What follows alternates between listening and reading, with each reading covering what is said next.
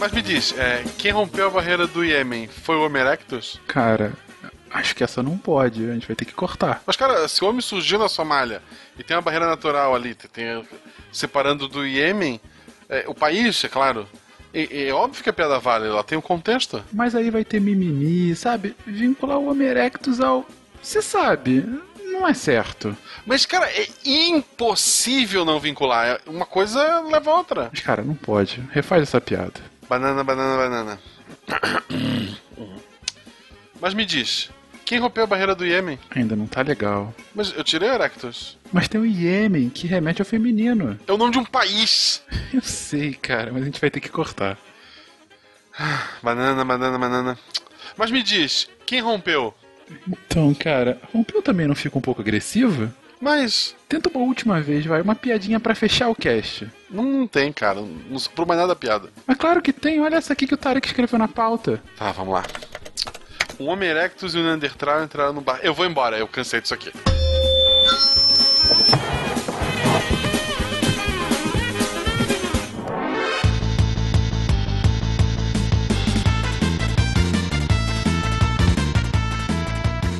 Olá pessoas, aqui é Fernando Malta de São Paulo e eu ficarei extremamente decepcionado se o Praçódia não for invocado até o final desse episódio.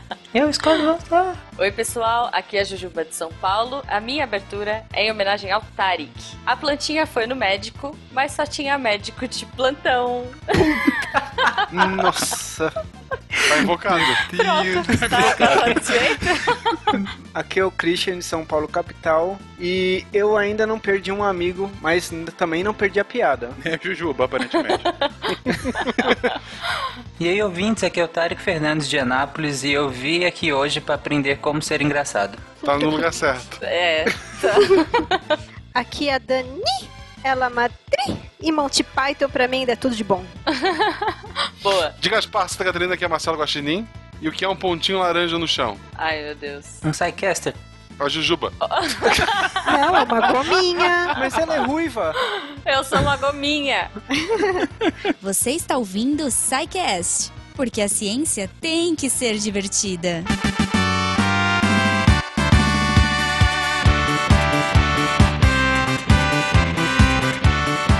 Sejam bem-vindos à sessão de recadinhos do SciCast, oferecidos novamente por ela, Seagate, criando espaço para a experiência humana.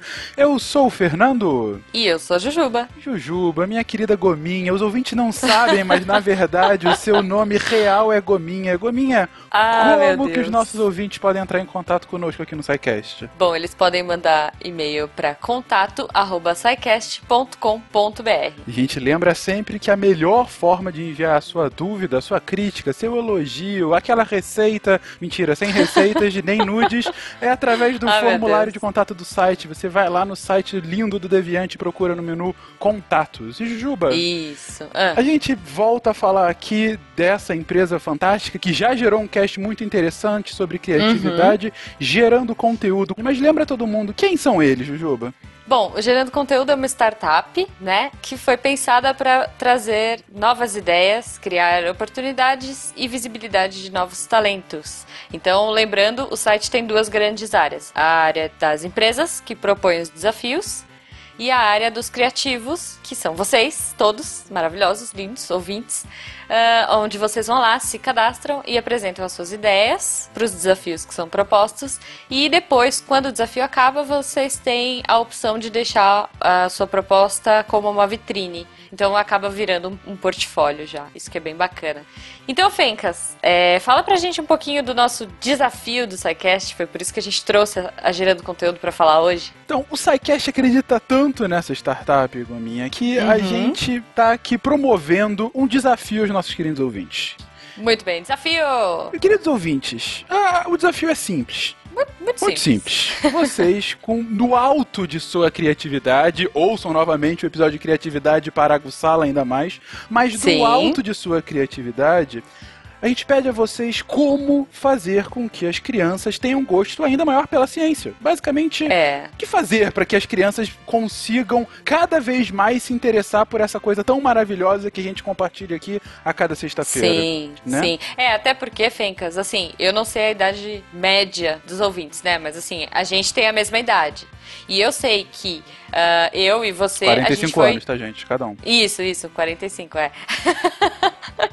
eu sei que você também cresceu com o Tá, Bigman, mas né? Bigman é nosso herói. Hashtag Sim, então, Bigman Big herói. Man, poxa, é o nosso herói. Então, e, e- a gente teve esse- esse deslumbramento, essa coisa toda, né? Então, o desafio do SciCast pra, pra, que a gente colocou no Gerando Conteúdo é como que a gente pode encantar as crianças hoje com o universo da ciência e para que elas tenham essa curiosidade, para, enfim, estudar, pensar e entender que a ciência pode ser divertida, porque voltando para o episódio de, de criatividade, né? Algumas vezes, é, quando ela chega na escola, isso acaba dando uma, uma desanimada, né? A ciência não é apresentada de um jeito tão bacana. Enfim, eu acho que isso são, é, é uma outra questão para ser abordada, talvez em um outro cast. É, exatamente. Mas então, como vocês, ouvintes, como vocês, o que, que vocês sugerem, né? Qual é a solução para esse nosso desafio para trazer as crianças hoje? Eu lembro quando eu era pequena, além do Bigman, eu tinha um kit de ciências que eu adorava. Você tinha também, Fencas? De ficar misturando fenoftaleína e fazer o sangue do Não diabo. tinha, eu brincava com um dos amiguinhos. Olha que beleza. Então, é muito legal. São coisas desse tipo, sabe? E pode ser qualquer coisa, gente. É, criem, imaginem qualquer coisa. Pode ser uma descrição. Você pode apresentar o projeto pronto já, sabe? Claro que se for viável, se for uma coisa mais, né, enfim, possível, quem sabe a gente até coloque em prática. O céu é o limite. A ideia O céu é o limite, com certeza. O céu é o limite. A ideia é que vocês de Mas- fato tragam, sejam criativos de fato, tragam ideias, tragam soluções, tragam sugestões para que a gente possa implementar cada vez mais ah, a ciência como um conteúdo divertido, prático, um conteúdo importante para as crianças. Mas É além disso, não bastasse a realização de um feito tão importante, o Sim. vencedor também ganha uma premiação, uma simbólica premiação, que não é tão simbólica assim, é muito interessante. Uhum. O vencedor vai poder escolher ou um PlayStation 4, pessoalmente, pra mim, o videogame dessa geração. Caixistas podem me matar sim, agora. Sim. Pô, eu sou sonista, então eu e Guaxa, então você é do nosso Exatamente, time. Fencas. PS4 muito bom, Forever. Muito bom. É, pode escolher também um valor em dinheiro equivalente a- ao Uhum. valor de um PlayStation 4, ou o que pra mim é o prêmio mais interessante, o Sim. fantástico Lego Mindstorms. Aquele Sim. megazord de todos os Legos. Aquilo que você coloca em prática todas as suas aspirações e ambições de engenheiro frustrado usando Legos de forma mais complexa possível. Aos que conhecem. Lego Mindstorms, isso em si já seria um chamariz. Ao que não conhecem, entrem no Google, se deliciem e fiquem com ainda mais vontade de ajudar a ciência. Sim, e, e eu acho que o Lego Mindstorms ele é meio que um resumo, né, Fencas, de- desse desafio, porque, enfim, é um Lego que é divertido e é bacana e você pode programar. Então vejam lá as maluquices que a galera faz com Mindstorms. Mas não é só isso que a gente veio E falar hoje é aqui, Fencas. isso. Não é só isso! O que que voltou? Essa semana que as pessoas estavam morrendo de saudades, mandavam mensagens, e-mails, tweets perguntando pra gente. Por favor, abram essa loja maravilhosa. Eu quero comprar tudo, por favor. Enfim, depois. Cadê a loja? Depois Onde daquele tá? cast maravilhoso de Marie Curie, onde pessoas choraram, onde pessoas Sim. vibraram, onde as pessoas se emocionaram com a história dessa química barra física barra seja lá o que vocês quiserem chamar Curie, nós lançamos um novo kit, o kit Marie Curie, camiseta mais livro, que tá Uhum. uma arte fantástica do Jânio. Sim. um livro muito interessante da vida e obra da Marie Curie. Gente, Uhum. é, é uma, uma coisa maravilhosa para se ter em casa. Assim que a gente lançou a camisa, a gente pré-lançou, na verdade, enfatizando que as camisas vão ser enviadas no final de abril. Sim. É, assim Sim. que a gente pré-lançou essa camisa no episódio passado, a gente recebeu enxurradas de mensagens no Twitter, Facebook, e-mail, falando eu preciso dessa camisa, estão jogando dinheiro Sim. no monitor. é isso, gente. Agora é hora. É. Comprem, comprem, comprem, porque de fato tá maravilhosa essa camisa. Já pedimos as nossas para o Silmar. Sim, e ele falou certeza. não, porque ele é um pouco malvado conosco, mas tudo bem, a gente continua pedindo pra ele. A gente sempre pede, vai que, Vai né? que um dia a gente consegue. Ó, lembrando que a loja tá de volta, então, camiseta do Guaxa Newton, é, camiseta laranja, ciência tem que ser divertida, tem caneca, tem muitos itens lá, depois vocês dão uma olhada. É, lembrando, qual é o endereço, Fencas? loja.sicast.com.br Repita! loja.sicast.com.br Venham, deliciem-se com esses produtos maravilhosos do SciCast. Fencas, eu tô adorando, você faz... Você é tipo o cara da Polishop, Mas tem que sabe? ser, e não é só isso. Ah, não é só isso? Nós temos hoje um episódio maravilhoso. Maravilhoso, né? Que vem de brinde com esse anúncio. O anúncio, na verdade, é a estrela principal, mas a gente também dá um pouquinho do episódio. Mentira, gente. Deliciem-se Ai. agora com mais uma hora e meia de SciCast maravilhoso pra alegrar a Muito bom. sexta-feira de vocês. E esse episódio tá demais. Tô Fantástico. Como sempre, o nível, Fantástico. o nível tem que continuar sempre alto, né, Jujuba? É isso aí, gente. Então até daqui a pouco, porque eu tô nos e-mails. Eu não, mas eu tô no episódio, podem ficar enfim. tranquilos. É, então, então até daqui a pouco e a gente se vê, galera. Tchau, até tchau. semana que vem nos, no Poli, no SciShop, sei lá, cara, a gente tem que criar um nome pra isso agora. Exatamente. No próximo a gente já tem tudo certinho, já, já vai começar Tá bom, tá bom. isso. Tá ótimo, Vamos gente. fechar. até, tchau, Tchau, tchau.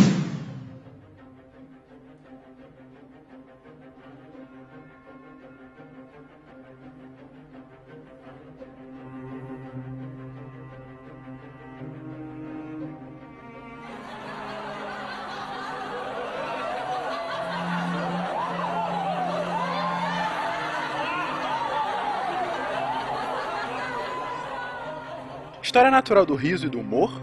Ciência do humor? Really? Sim, pensemos. Quanto tempo faz que somos seres que riem? Há quanto tempo apreciamos o cômico?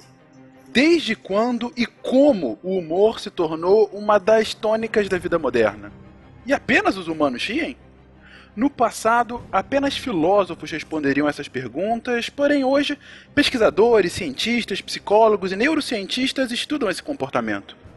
Eles realizam experimentos e trazem ciência para alegria, para risada esborrachada, das piadas de almofado de peido às risadas histéricas, passando pelo riso de outrem sobre um tal 7 a 1 num certo campeonato futebolístico.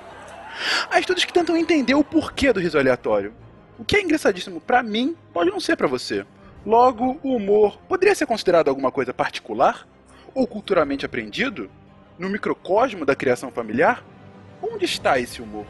Onde está o seu humor? No sarcasmo escocês e irlandês? No humor bélico dos vikings ou dos gauleses? Na acidez dos britânicos do Monty Python? No pastelão brasileiro de outrora? No stand-up americano de Seinfeld ou na acidez e sarcasmo de um George Carlin? No jackass da vida real nas ruas da Rússia? No estereótipo do sangue quente dos espanhóis e italianos? Ou até no México com El Chavo del Ocho? No humor científico e da contestação social de um Chico Anísio ou de um Carlos Ruas do Sábado Qualquer? Quem ri da desgraça alheia vai mesmo pro inferno? O espiologo, por exemplo? Qual o limite do humor? Opa, esse não é assunto. Ou é? Preconceito velado é humor? Vamos ver hoje.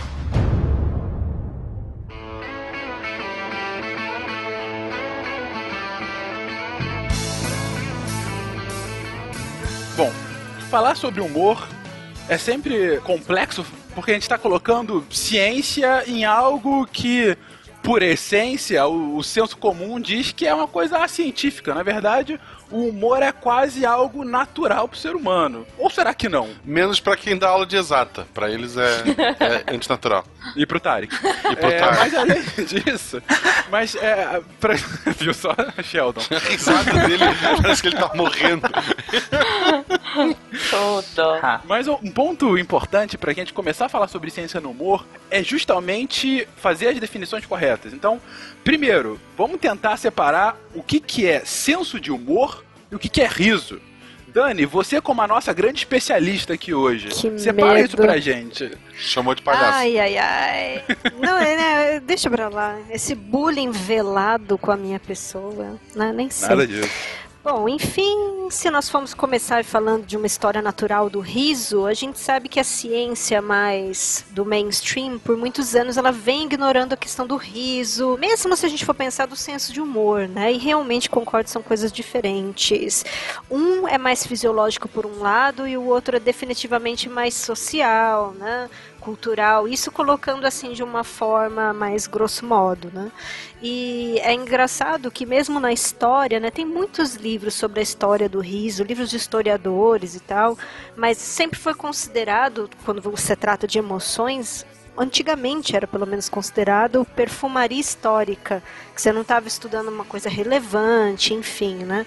Mas aí cavando algumas das descobertas mais legais e recentes da neurociência, a gente descobre que existe sim uma história natural do riso, que é ciência sim, que algumas coisas são até involuntárias, né? Existe riso de nervoso, não existe? Né? Então, até que ponto que a gente não pode questionar que também é um estudo científico sim, né? Alguns estudos e experimentos, eles vêm sendo inclusive conduzidos, né, em universidades como Maryland, nos Estados Unidos, respectivamente por professores universitários, alguns pesquisadores, como o Jacques Mitch, no Uma História Natural do Riso, que é super recomendado, assim, inclusive o documentário é bem curtinho, YouTube, rapidinho. Tem também uma questão de psicologia envolvida, né, um pesquisador que ele já tem mais uma manha de falar em público, que é o Peter McGraw, um TED Talker, inclusive, né, super engraçado, assim, tem piadinhas, assim, das mais bobinhas a coisas, aquela do humor, né, rebuscado, aquela coisa que eu tenho que pensar, botar o monóculo para conseguir dar risada, né, mas ele avalia, né, a questão da, da investigação neurocientífica do riso, né? Acredito que senso de humor seja nesse sentido uma questão mais cultural mesmo. Nem tudo que é engraçado para o americano é para o britânico e vice-versa. Falo dos dois, não estou citando aí o caso brasileiro, por conta de ter usado a palavra mainstream. Né? Nós temos assim, majoritariamente as pessoas assistem, sei lá, Netflix, né, assistem série de televisão na TV a cabo, e a gente percebe que existe uma polarização desses dois tipos de humor. Até óbvio, muito mais o americano do que o britânico. Mas é muito diferente você assistir uma série como The Office, a versão britânica, que é extremamente sarcástica, ácida, e assistir The Office com o Steve Carell, né, que é super engraçado, aliás, brilhante, mas são tipos de humores muito diferentes, né? É até mais pastelão, né? Dizem que o americano não entende, né? Esse tipo de sarcasmo britânico. Ou os britânicos usam isso como piada, né? Eu acho que já é o primeiro estágio do bullying. Eles falam que o americano não entende o sarcasmo britânico. Monty Python acaba sendo, né, um tipo de, como vou dizer, war concours, né? Acaba sendo, né? Porque assim, tá lá na- também na- nas origens da coisa toda desse humor televisivo, do humor que depois vira filme, né? Existe to- as, as duas tradições são muito ricas, né? A gente também não pode pensar que o humor americano é só aquilo que a gente vê no Friends, por mais que a gente adore Friends tem muita coisa. O George Carlin, quanto de contestação e divulgação científica tinha no humor dele, por exemplo. Ele foi um dos primeiros humoristas a colocar as questões de questionamento do criacionismo, por exemplo, né? Da maneira dele, que é um cara que tem uma descendência irlandesa de um catolicismo ferrenho, né? Mas ele foi um dos primeiros. Ele colocava as questões ali, depois ia debater em programas de TV. Era uma questão bem rica até. É difícil, às vezes, a gente entender certos conceitos e aí achar graça neles, porque às vezes o humor reflete muito o contexto social e histórico bem específico da localidade, né? Então, por exemplo, eu fico imaginando um americano vendo algumas piadas nossas, piadas com regionalidades outras coisas. É muito específico, acho difícil eles entenderem a maioria. Ah, sim, principalmente se a gente for pensar em língua inglesa, né? A questão das expressões. São poucas as diferenças, mas elas existem. E principalmente se a gente for pensar em relação às gírias. Né? Tem muitas coisas que têm que ser literalmente adaptadas. Né? Não, simplesmente a piada não vai funcionar de uma cultura de língua inglesa para outra. Nem se adaptar eu acho que não funciona, porque ah, se você pega a expressão e desmembra ela em palavras correspondentes da outra língua, já não faz mais. É, já virou outro texto, né? Por exemplo, a Dani, que é especialista em idiomas. É a seguinte historinha. Uma mulher estava em Minas Gerais e daí ela estava esperando o trem, estava muito apertada no banheiro, ficou na dúvida se ia ou não ia, acabou correndo até o banheiro. Quando ela estava lá, o trem foi embora. Saiu do banheiro chorando, chorando, chorando, chorando. O mineiro perguntou: Uai, moço, o que, que houve? É que eu tava no banheiro e o trem partiu. E o mineiro, uai, mas não era partido antes? Ai, meu Deus. Como é que Como que traduz, explica isso? como é que tu Vamos traduz isso pro conversar inglês? mesmo sobre a escatologia do ser? Meu Deus do céu. Bom, Mas, Dani, é, traduzindo o que o, o Marcelo colocou tão didaticamente. didaticamente, a minha avó, que é lá de Caconde, divisa com Minas Gerais, ela ia falar que era toda uma questão de castigo da porcelana, entendeu? Ela ia falar alguma coisa assim, desde o Almirante Barroso ao castigo da porcelana. Oh, meu Meu Deus. Do céu! Eu acho que ela falaria pior do que o Marcelo, então. né? Eu ouvi isso da sua avó, eu ia ficar assustado. Minha avó é muito trash, meu. Mas vocês estão falando dessa coisa de adaptação, eu fico pensando, a gente tem muitos filmes e muitas animações, enfim, Pixar, Disney e afins, elas tentam trazer um pouquinho das piadas que a gente entende. Então, tanto que agora vai sair um filme novo da Disney, que é o Zootopia, e eles colocaram um personagem Você tá brasileiro. fazendo muita propaganda desse filme, cara. Você brasileiras. tá ganhando por fora. Ela não tá ganhando por fora? Tô, tô. Tá bom, então vou dar outro exemplo aqui. No caso do cinema, por exemplo, a gente tem, sei lá, não sei se vocês viram o Monstros S.A. da Pixar. Sim. Em um, um determinado momento eles estão fazendo alguma piada e eles colocam o Faustão no meio. pra gente faz super sentido. Eu não vi em inglês, eu não sei qual era o humorista que eles brincam ali. Aí, Enfim, eu não mas- gosto disso. Eu não acho legal esse É, eu tipo de também coisa. não, eu entendo. Essa adaptação. Então assiste em inglês Eu legendado. acho desrespeito com a obra original. Não, quando, mas aí tu vai ver o legendado, eles mantêm a piada do original. A ideia de traduzir um Monstros S.A. não é botar uma, um, sei lá, um humorista inglês que a criança que tá assistindo o filme não vai entender. Eu acho que uma coisa é uma coisa. Tu quer o original, assiste o original. Agora, quando tu vai dublar, eu sou a favor de traduzir a piada. Tô contigo. É, não, É, sim, especialmente se pra for criança é, pra entenda, criança, né? né, gente? Sim. É, Exato. dublado em sessão infantil até vai, mas eu tô falando assim, legendado, eu não, não concordo. Não, não, qualquer um. Tu quer ver com qual a piada original, vê legendado. Mudar a legenda, o sentido de uma palavra é sacanagem. Já vi acontecer. É, mas aí, mas aí eu acho que cai naquela coisa que vocês estavam falando, né? Que você tem que ter um entendimento prévio É. da cultura do filme que você tá vendo pra poder entender se for legendado ou se for áudio original sem legenda, o que seja. Se o filme é traduzido pra nossa língua, normalmente as piadas também são adaptadas pra nossa linguagem. Tem desenho que, a- que passa nesse canal mais infantil que a Malu assiste, que eles não se dão o trabalho de fazer a música traduzida rimar. Tipo, eles traduzem ao pé da letra a Literal. música, que é pra combinar com as imagens que estão aparecendo, e sabe? Tô nem aí pro que significa rima. É muito bizarro. Vocês não têm isso aqui, região glúten? Tem que ter região glúten. Tem que ter o quê? Região glúten. E o salário, ó. Quem é o cantor? O senhor sabe qual é o maior osso do homem? É a sogra. Foca em mim!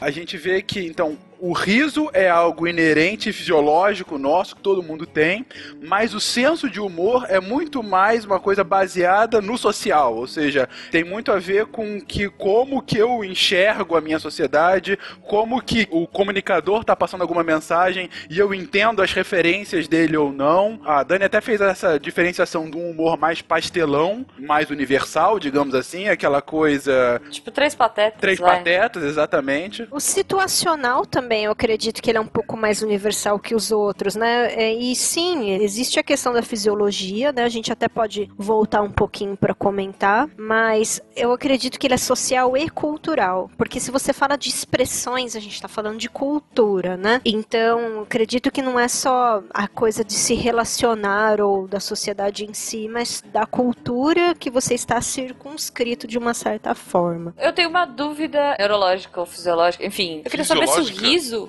Não. Se o riso faz xixi, É. faz fazer xixi. Neurológico. Bom, pode. Riso- Hum. Isso, isso sim.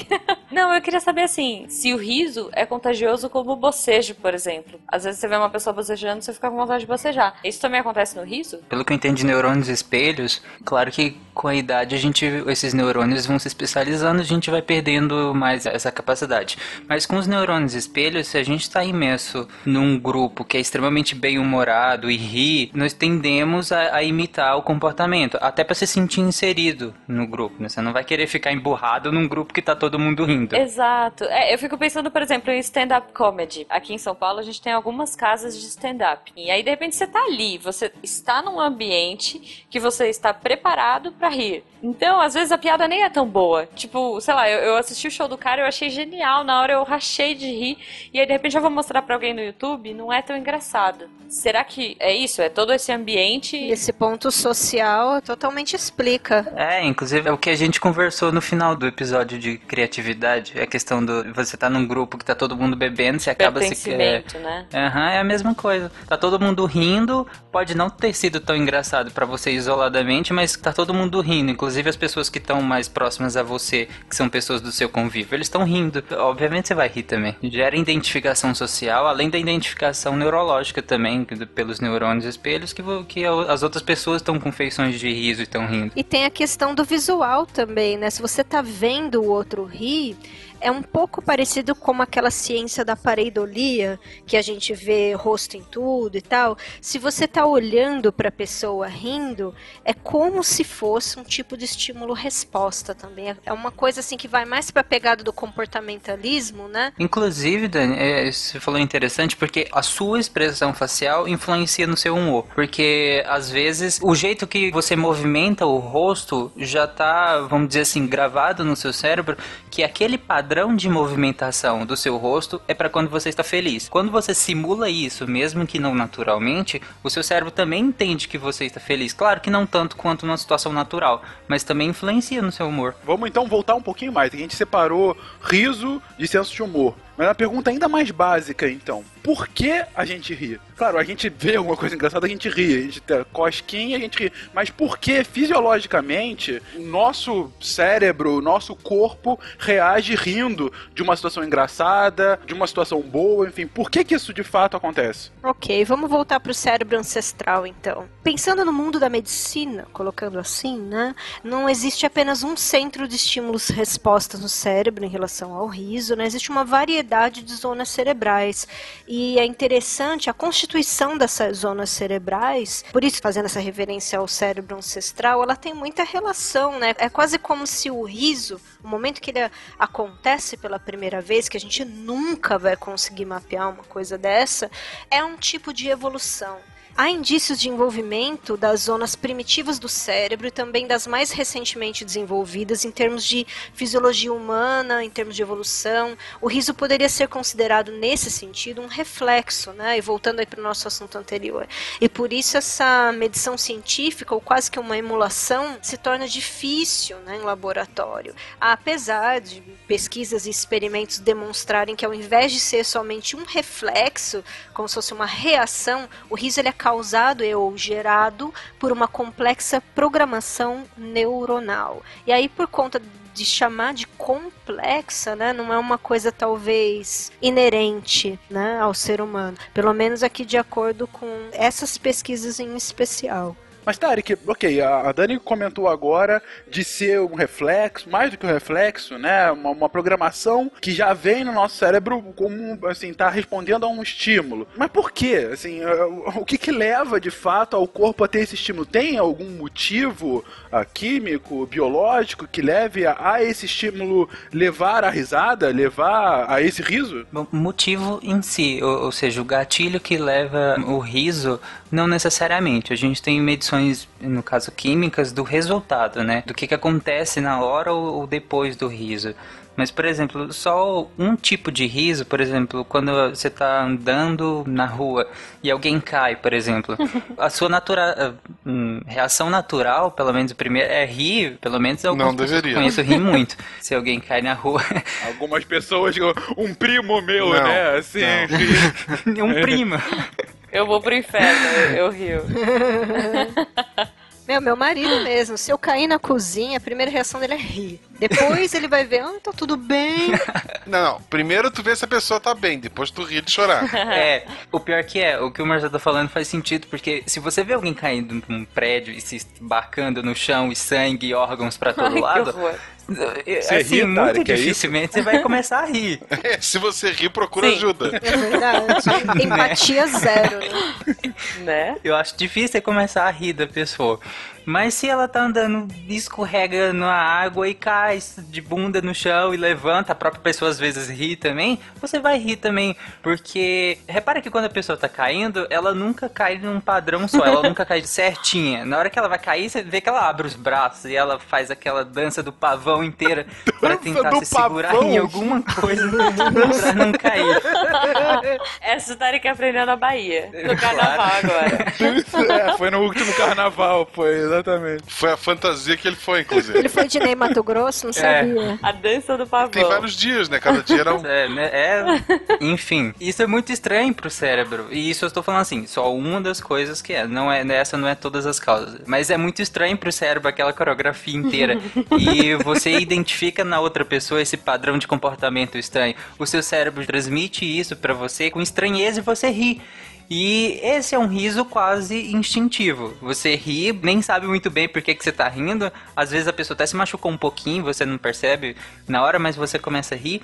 E tem o riso que de fato é aquele riso que te envolve, né? Que é que a gente tava falando quando você vai no stand-up e aí você tá com pessoas, você tá relaxado, você tá lá pra isso, você foi pra lá pra rir. E aí aquele riso te envolve.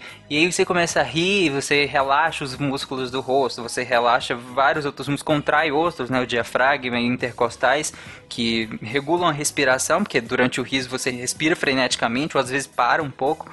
Então você tem uma movimentação muito grande do diafragma, dos intercostais. E uma das, da- das coisas que media a sensação do riso são, claro, os neurotransmissores, e aí a gente tem endorfina, principalmente, que é, que é do bem-estar, a serotonina também, que seriam neurotransmissores que mediam essa sensação de bem-estar, de prazer. Sabe? Então, quando você tá aquele riso que é bom, você vem lá de dentro e você ri junto com as pessoas que estão à sua volta. É basicamente isso. Esse é o mecanismo cerebral do prazer ao rir. E claro, tem, tem aquelas influências sistêmicas, né, no caso, que seria a liberação de outros hormônios, como a adrenalina também, porque você vai aumentar a frequência cardíaca, vai, vai ter vasoconstrição periférica, os vasos da periferia do seu corpo vão acabar contraindo num momento, depois eles dilatam quando você tem aquela sensação mais de prazer. E aquela coisa que a gente tava falando, acho que a Dani comentou de rir de nervoso, ou gente que, sei lá, vai na montanha russa e passa por uma adrenalina absurda e sai dando muita risada. É, tipo o que eu falei da queda. É, é um padrão de comportamento não esperado que você não sabe como reagir. E aí o riso vem. O seu cérebro é como se ele falasse: Eu não sei exatamente o que, o que eu faço com Dá isso. bug no cérebro. Então é melhor rir, né? Os bonequinhos começam a correr um lado pro outro e a alegria vai lá e aperta o botão. Sem querer, ela tropeça lá. É, né?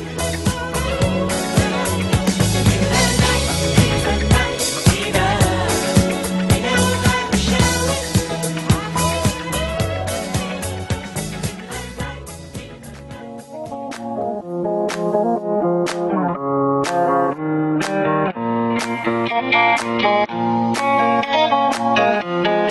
you.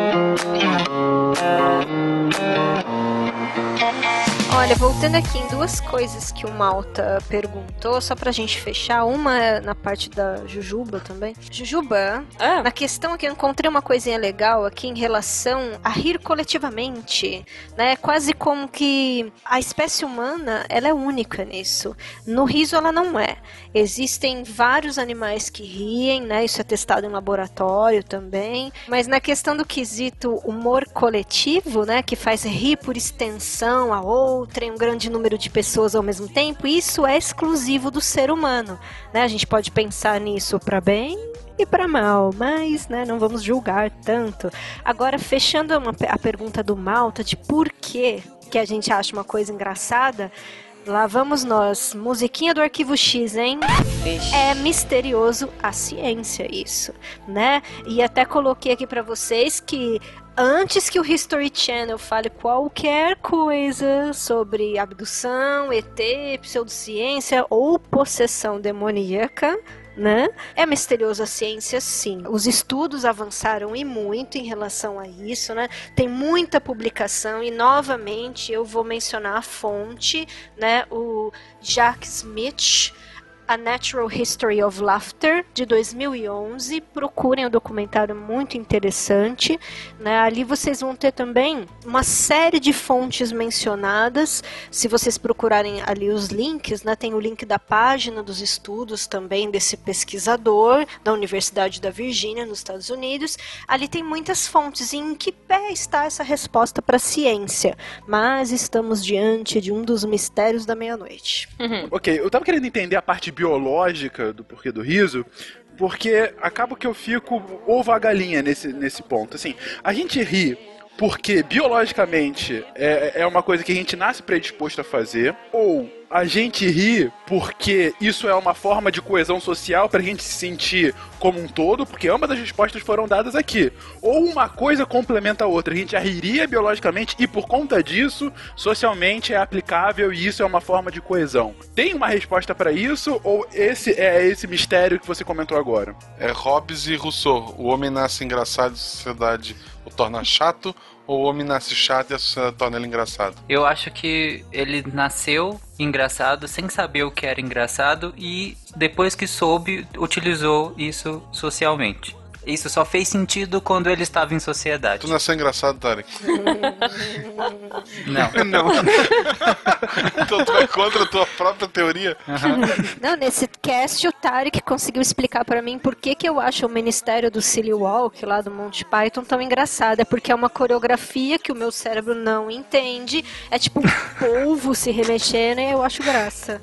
Ou seja, né, o meu cérebro é o do Homer Simpson. Não, mas é, pensa, eu acho que, que, como o Fernando mesmo falou, a questão do riso, eu acredito que o riso teve esse significado que nós damos a ele hoje, depois de inserido socialmente, mas eu acredito que já era uma resposta neurológica padrão desde dos hominídeos. Eu acredito que isso foi inserido a partir do momento que teve valor social, foi significado. Entendido. Bom, acho que foi a própria Dani que comentou na última resposta que não tinha a ver com aliens, não tinha a ver com possessões demoníacas, mas, ironicamente, ironicamente, o riso foi muito relacionado à obra de demônio na Idade Média. Então vamos ver um pouquinho historicamente como que esse senso de humor, esse riso social, cultural foi construído até antes da, do, do medievo europeu. Dani, continua a sua explicação. Você agora também, além de grande especialista em risos desse grupo, também como única historiadora aqui presente, fala um pouquinho dessa evolução histórica do riso. Ok, vamos lá. Aqui entramos num campo que seria a história não tão natural do riso, corroborando aí as nossas falas em relação ao que é aprendido sobre o riso, né?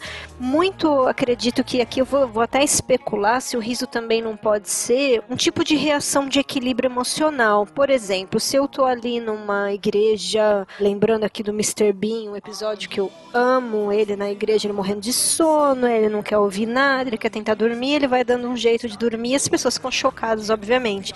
Mas na vida real, quando a gente vê alguma galhofa num momento que você não pode rir, não pode extravasar, é muito dificultoso para o ser humano conter esse riso, né? E diante de uma tragédia ou de um sofrimento, aquela expressão rir da desgraça eu não sei, eu especulo aqui se ela também não tem a ver com um tipo de reação, uma criação de equilíbrio emocional. Já que eu tenho que lidar com uma situação muito difícil psicologicamente para mim, o riso entraria como um equilíbrio, libera dopamina, de uma certa forma, para que eu consiga lidar com aquela situação. Deixa eu só fazer um parênteses. Segundo o senhor Jujuba aqui, é, rir da desgraça alheia, existe um termo em alemão que é o Schadenfreude, parece. Ah, Sei mas lá, você eu, tem, gente, tem eu que não- eu não pronunciar, alemão. não, meu, pronuncia tossindo. Schadenfreude! Hã? Schadenfreude! Que em português é se fudeu, né? É rir da desgraça alheia. Mas desculpa, desculpa, parênteses feito. Imagina, foi muito legal. Eu achei bom. Eu moro numa, numa região que é colônia alemã. O meu GPS é uma loucura, porque ele vai vir à direita na rua. Na rua.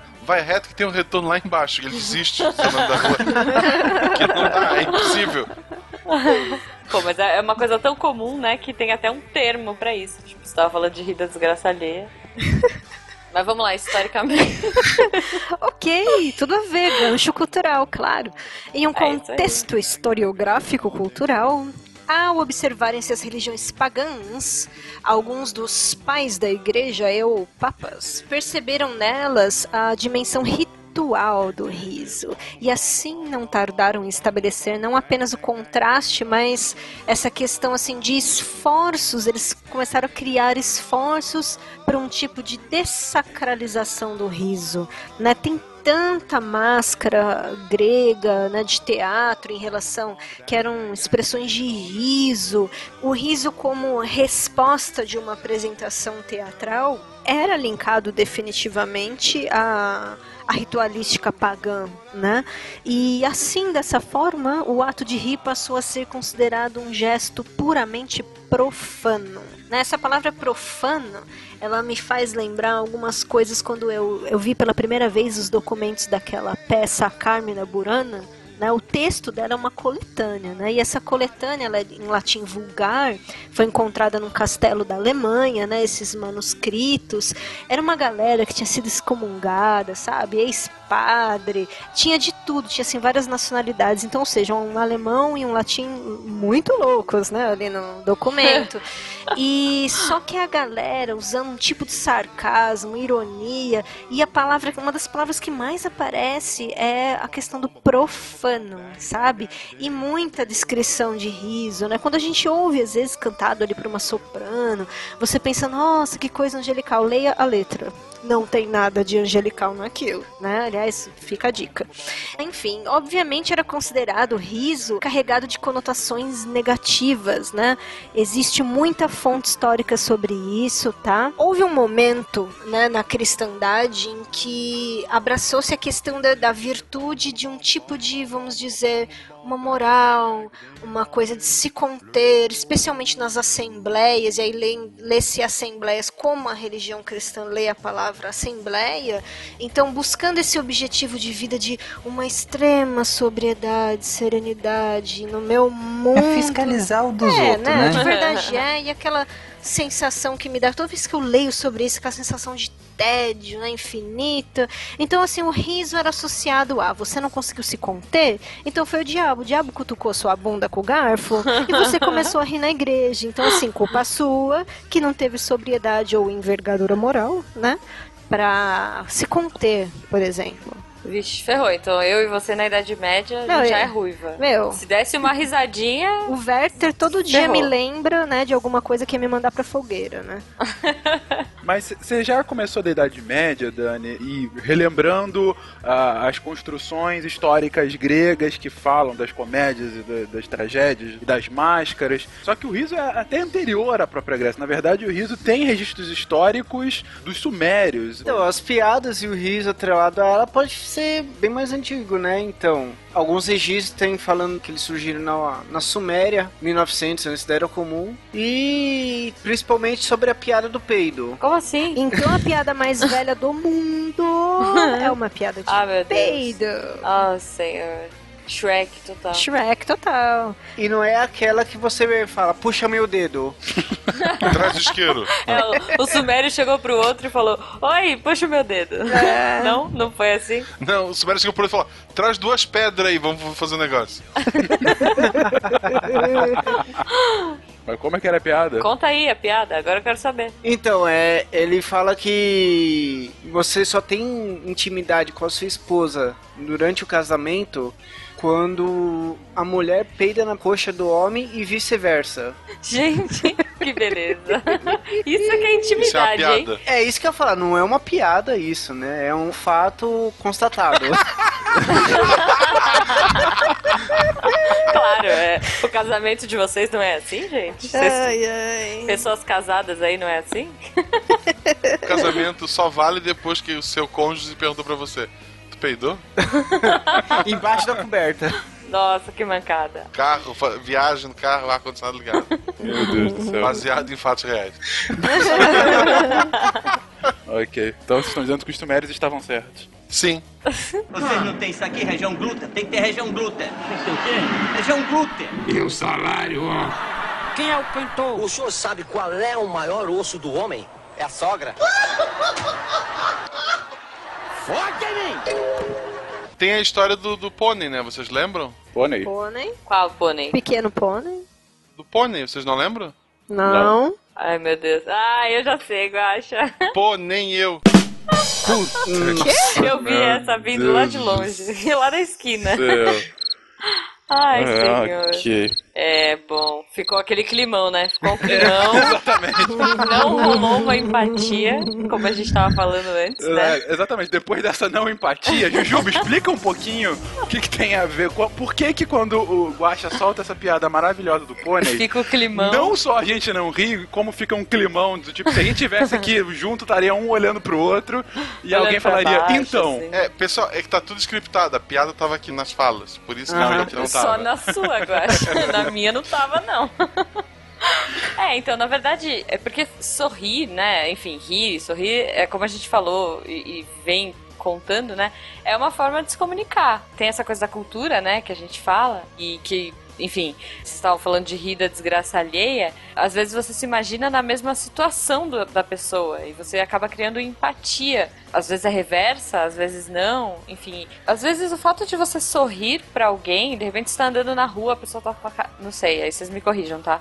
Às vezes você tá andando na rua, você tá com a cara fechada, vem uma pessoa e sorri pra você, e você sorri de volta, e parece que você cria um, um, um bond ali, você cria alguma coisa e é uma aceitação social. Então, tipo, é, o ato de sorrir traz uma empatia social.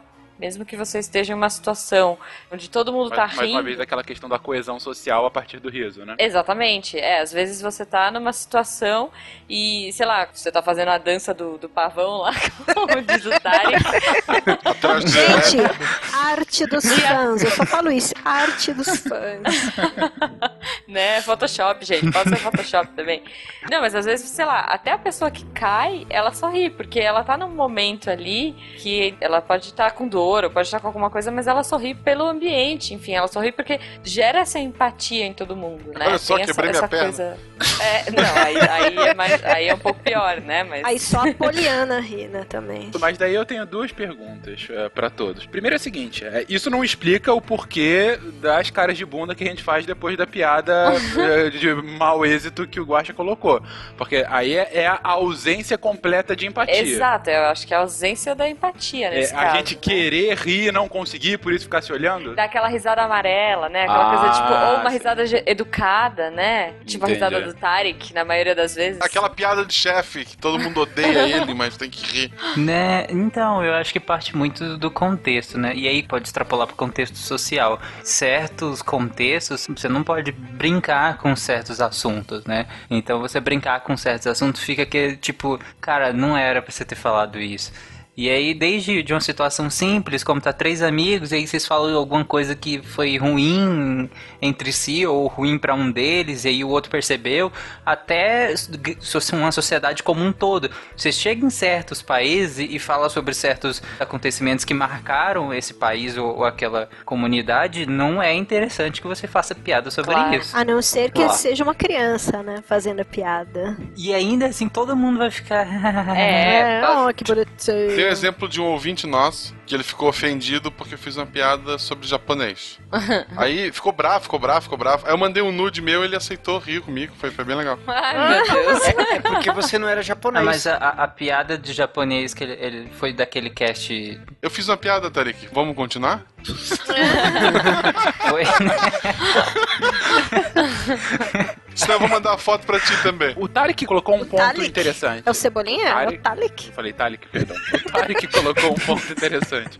Ou seja, a gente tá com a ausência total de empatia, por um lado, gera o sorriso amarelo, e por outro, essa fronteira social do adequado e não adequado também pode gerar esse desconforto. Ao mesmo tempo, a gente tem aqueles casos de que justamente o romper essa fronteira social leva ao humor, que é aquele humor mais pesado, um humor mais escrachado. Que é o que eu faço, ou- é humor pesado. Ai, meu Deus. E aí eu pergunto, Humor ah, negro. esse humor negro, esse humor que rompe a fronteira social, e não entremos ainda, se é que a gente vai entrar na, na discussão sobre qual é o limite do humor, mas é por que que esse humor que rompe as fronteiras sociais é engraçada para algumas pessoas? Obviamente, principalmente aquelas que não são atingidas como alvo das piadas, né? Mas aí você fala estilo Charlie Hebdo ou não? Estilo Charlie Hebdo, estilo muito stand-up brasileiro e americano também, estilo... Os caras que falam das instituições mesmo. É, do- das instituições, piadas com minorias. Os contratos sociais, talvez, também, né? Isso, exatamente. Tem aquela máxima que o Seinfeld explora bem em um dos episódios, em que você só pode falar mal de uma minoria se você faz parte dela. Exato. E aí ele fica lamentando, ele fala que ele pode fazer piadas com judeus, porque ele é judeu, mas ele queria muito ser negro, sabe, ser careca. E aí tem, inclusive, um humorista que, que é judeu, negro, é, é homossexual, careca, e aí ele pode fazer qualquer piada. E aí eu faço essa pergunta pra vocês. Isso tem a ver porque ele pertence a esse grupo, então o próprio grupo não vai se sentir desprivilegiado, ou seja, não é uma maioria opressora.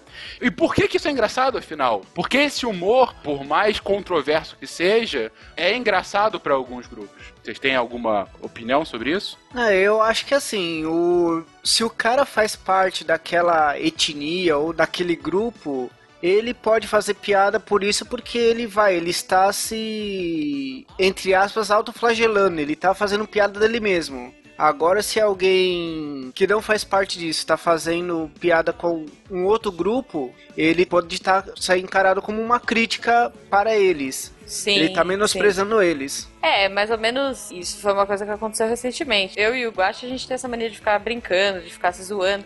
E eu até conversei com ele, eu fiz alguma piada do Guacha em em relação a peso, e depois eu peguei e falei, poxa, Guacha, é, isso te ofende de alguma forma, você fica chateado, porque uma coisa é ele brincar com isso. Aí eu né? chorei, coisa foi bem triste. Não, mentira. Isso, ele ficou numa posição fetal. ele tentou entrar no armário, não conseguiu, aí foi pro quarto escuro.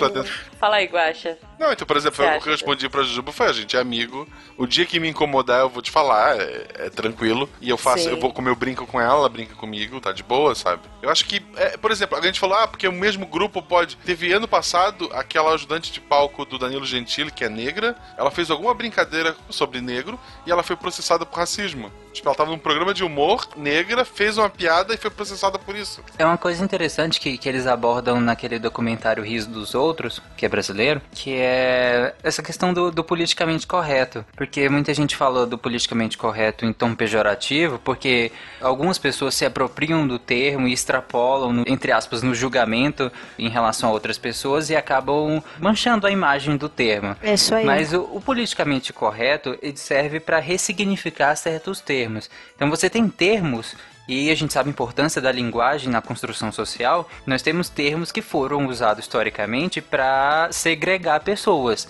E algumas segregações, aliás, todas são ruins, mas algumas segregações foram piores que as outras. Assim, eh, foi muito ruim para esse grupo, foi muito ruim para essa etnia, por assim dizer.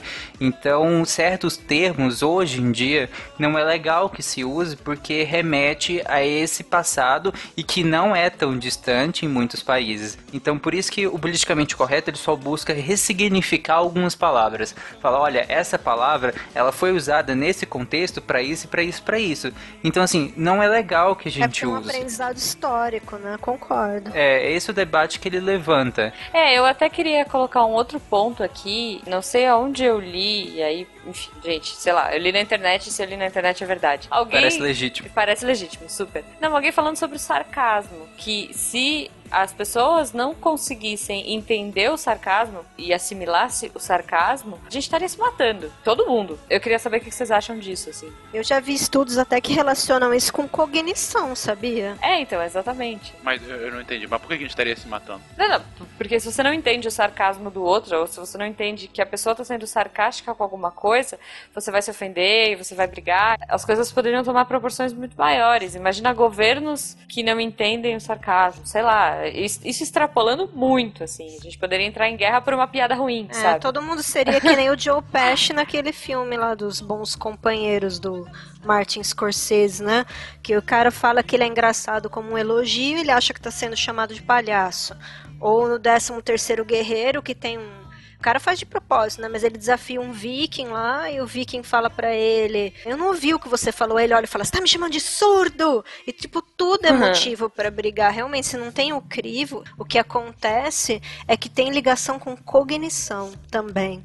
O entendimento de ironia e sarcasmo. Gente, imagina se o resto do mundo não entendesse sarcasmo com o nosso Rue BR, cara.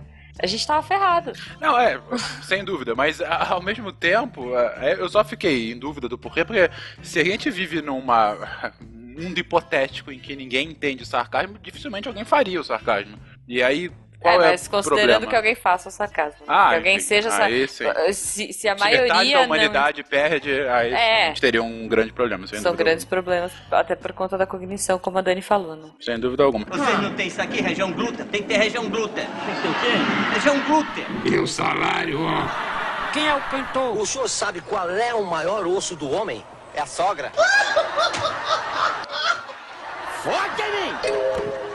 E sarcasmo tem muito a ver, mais uma vez, com a, como você se vê na sociedade, como você entende essa sociedade, se faz sentido ou não pra você.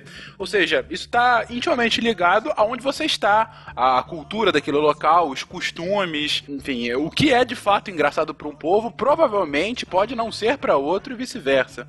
Então eu pergunto, qual é a, a as barreiras geográficas? São só linguísticas? É, também entra muito da cultura? Ou é possível fazer uma tradução de piada sem perder nada do teor de humor dela? Depende muito do tipo de humor. Se for um humor mais pastelão, você consegue. Ele não teria tantas barreiras. Agora, um humor linguístico é bem difícil você traduzir esse humor. Eu lembro até hoje de uma piada que eu vi naquele filme é, A Pantera Cor-de-Rosa, que o Steve Martin tá lá, chega lá e fala: Can I see your balls? Aí ele, olha o quê? Balls! Apontando para as tigelas. E o cara começa, tá bom, levanta e abaixa a calça, tipo, vai mostrar As bolas. as bolas. Não tem como você traduzir isso. É, por isso que eu falei no começo. Num caso como esse, seria adaptar. É muito comum mangá, os japoneses têm um humor extremamente diferente.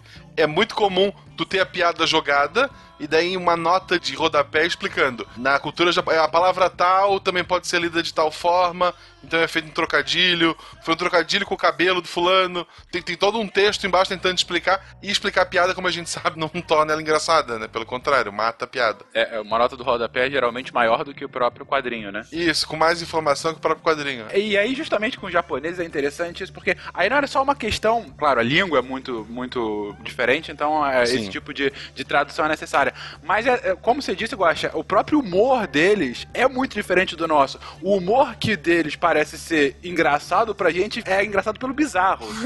Por que, que é- tem essa diferença tão grande? Essa é é uma dúvida muito grande minha. Eu não tô perguntando pra vocês o, o porquê que os japoneses acham aquilo engraçado ou não, mas por que essa diferença de humor é tão grande? É por conta desse isolamento? Pô, vai assistir. ne- Não precisa, a gente não precisa falar dos japoneses também. Vai assistir uma comédia francesa e ver se você ri. Eu ri. O que explica um pouco sobre você. Eu tô surpreso. Ah, meu Deus. Surpreso. Comédia iraniana, Ele Tarek riu, gosta. diferentão, cara. É, Quer assistir é. filme de arte? Uh, Inclusive, ele vem em francês sem legenda.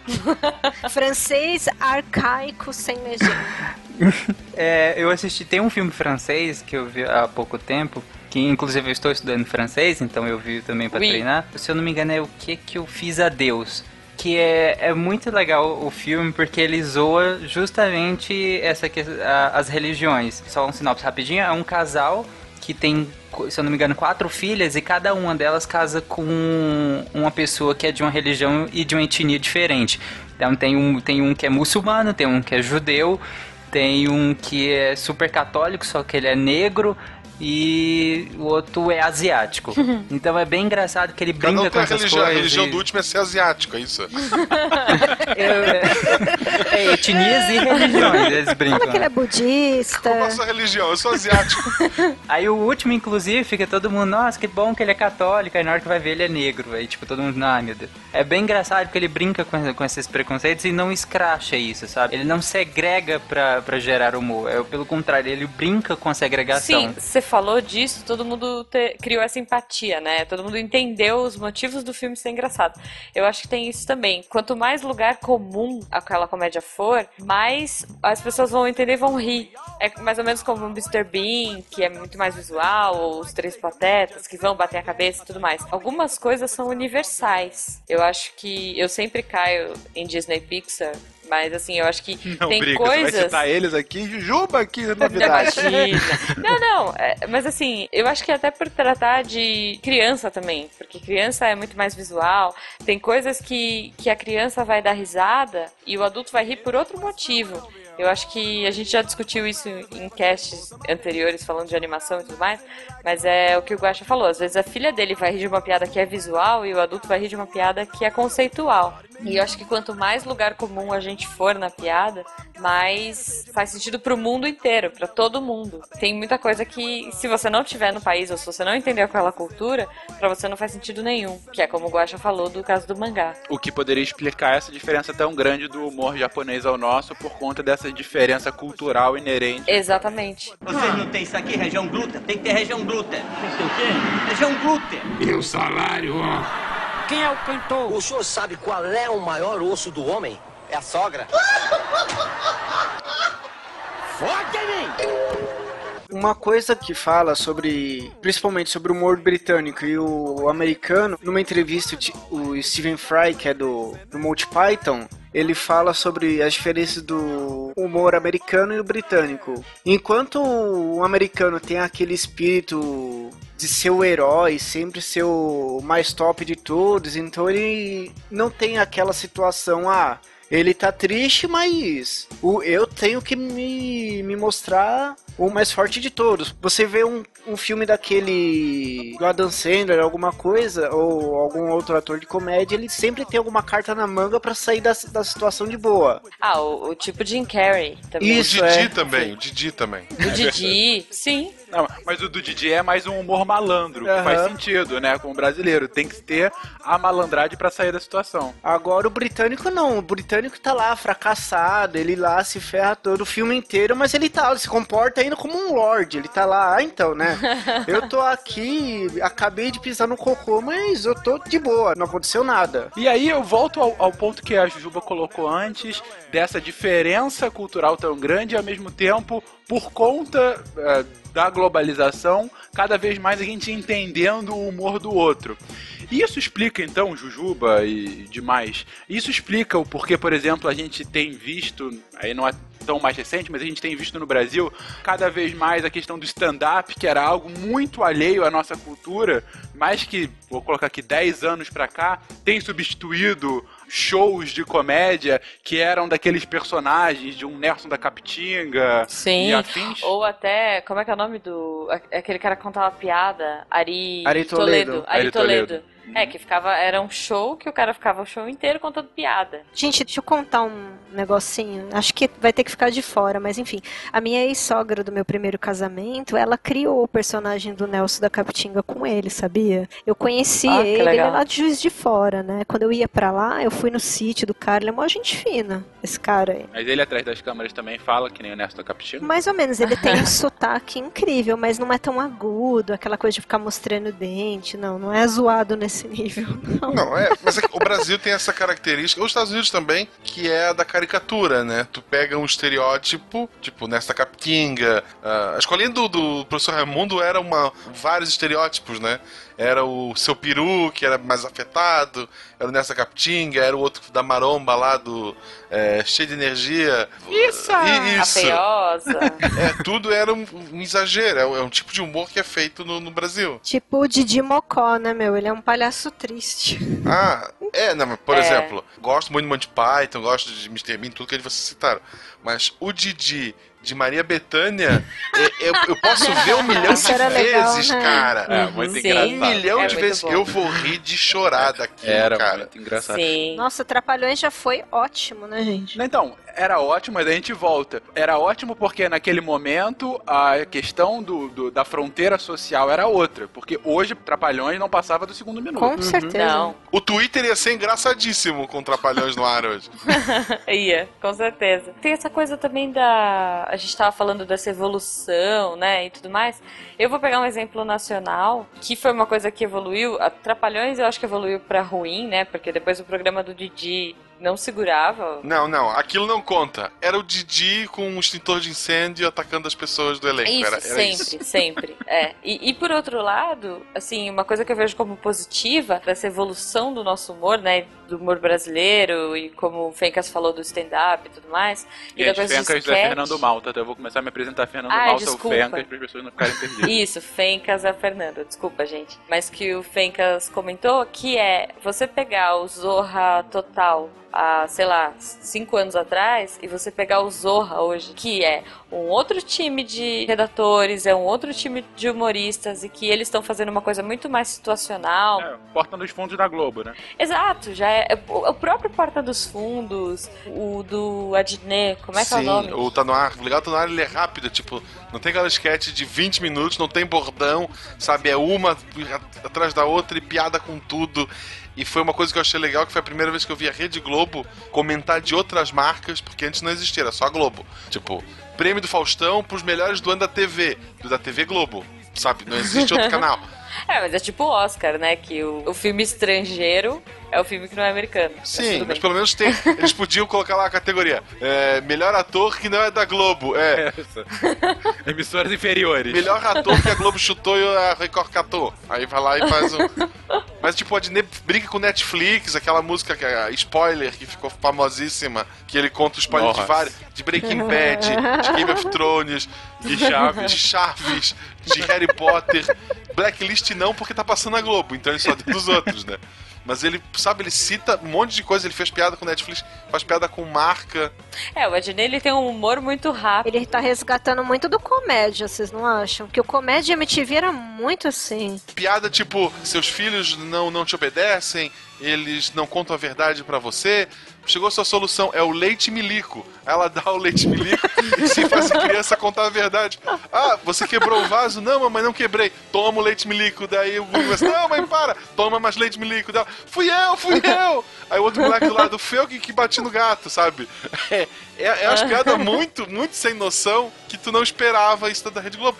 E assim, a latinha do leite milico, ela é imitando do leite ninho, né? Tu, sabe qual é a marca que eles estão brincando ali? É um patrocínio que eles têm a menos. Sim, e aí eu acho que já, a gente já entra naquela coisa do sarcasmo e de entender a piada, porque ela deixa de ser visual. A gente teve uma evolução aí de piadas óbvias, piadas que tinham um final que tinha que ser engraçado, tinha aquele momento para as pessoas rirem. Tinha o gag final, né? Aquela piadinha que é agora que você A ri. frase, né? É, O... A punchline, né? Isso, que você faz até aquela pausa, né? Enfim. E você evolui pra uma coisa que é muito mais pensada, que vai pro lado da ironia. O Adnet, fazendo um parênteses aqui, eu gravei com ele já, eu conheço. Ele é muito inteligente. Ele é exatamente aquilo, sabe? Sim. Ele é um ótimo roteirista, ele pensa muito rápido, as piadas dele são muito instantâneas.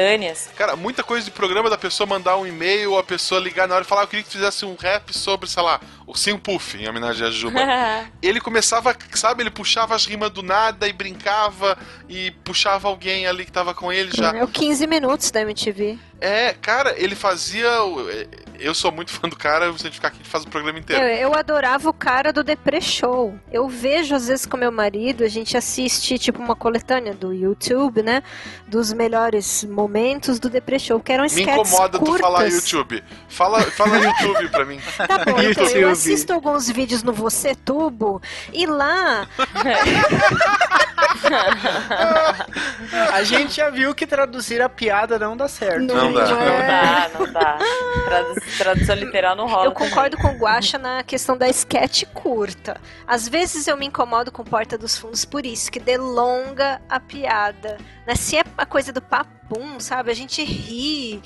O que eu detesto é isso, é a delonga. Eu acho que é o que acontece com Parafernália, comparado com Porta dos Fundos. O, o Porta dos Fundos, ele é rápido, eu acho ele rápido algumas vezes, ele, ele em alguns vídeos eles são bem rápidos com a piada e pega o time certinho e zoa, e é aquela situação, às vezes, tipo, muito nonsense e tal.